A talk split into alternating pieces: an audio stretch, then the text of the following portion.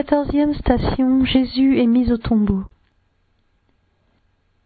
Nous t'adorons, ô Christ, et nous te bénissons. Par ta sainte croix, tu as racheté le monde.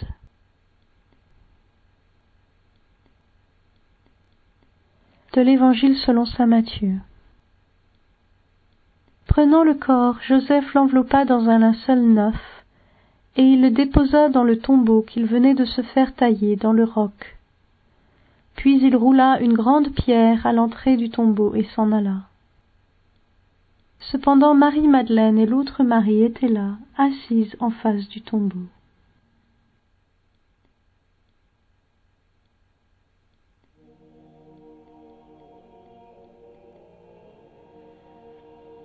Jésus, objet de mépris et d'outrage, est déposé avec tous les honneurs dans un tombeau neuf. Nicodème apporte cent livres d'un mélange de myrrhe et d'aloès qui doit répandre un parfum précieux.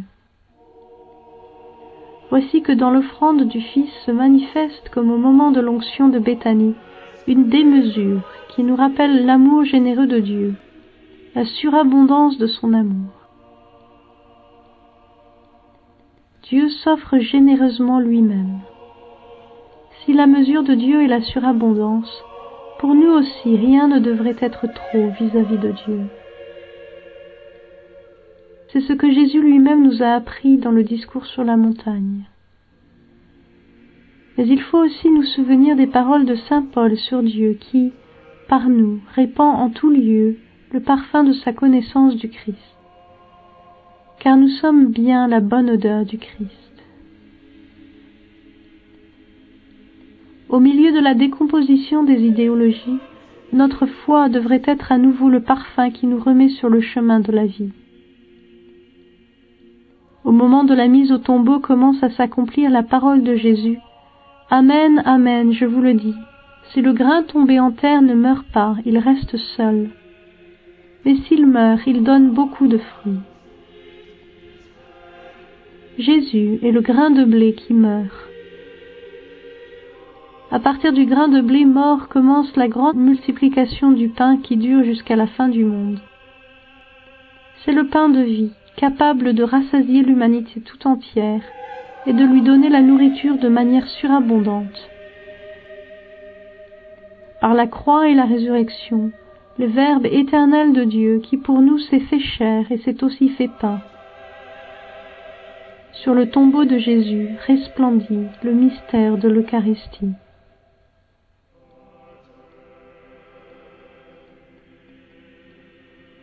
Seigneur Jésus-Christ, par ta mise au tombeau, tu as fait tienne la mort du grain de blé. Tu es devenu le grain de blé mort qui donne beaucoup de fruits tout au long des temps, jusqu'à l'éternité. Du tombeau resplendit pour tous les temps la promesse du grain de blé, d'où provient la manne véritable, le pain de vie par lequel tu t'offres toi-même à nous. Par l'incarnation et la mort, la parole éternelle est devenue la parole proche tu te mets entre nos mains et dans nos cœurs, pour que ta parole croisse en nous et donne du fruit.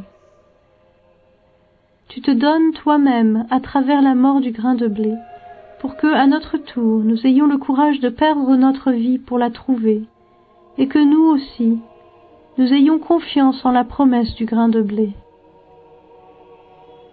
Aide-nous à aimer toujours davantage ton mystère eucharistique et à le vénérer, à vivre vraiment de toi, pain du ciel. Aide-nous à devenir ta bonne auteur, à rendre perceptibles les traces de ta vie en ce monde. De même que le grain de blé se relève de terre, forme une tige puis un épi, de même tu ne pouvais rester dans le tombeau. Le tombeau est vide parce que lui, le Père, ne t'a pas abandonné à la mort, et ta chair n'a pas connu la corruption. Non, tu n'as pas connu la corruption, tu es ressuscité, et à la chair transformée, tu as ouvert un espace dans le cœur de Dieu.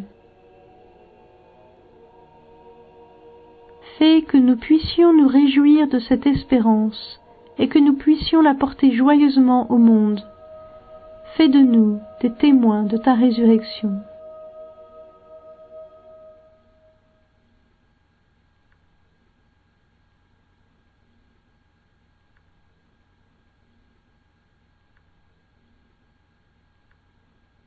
Notre Père qui es aux cieux, que ton nom soit sanctifié, que ton règne vienne, que ta volonté soit faite sur la terre comme au ciel.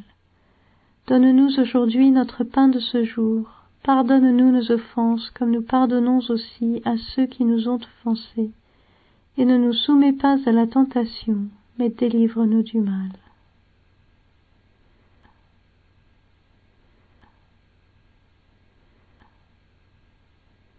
Au moment où mon corps mourra, fais qu'à mon âme soit donnée la gloire du paradis.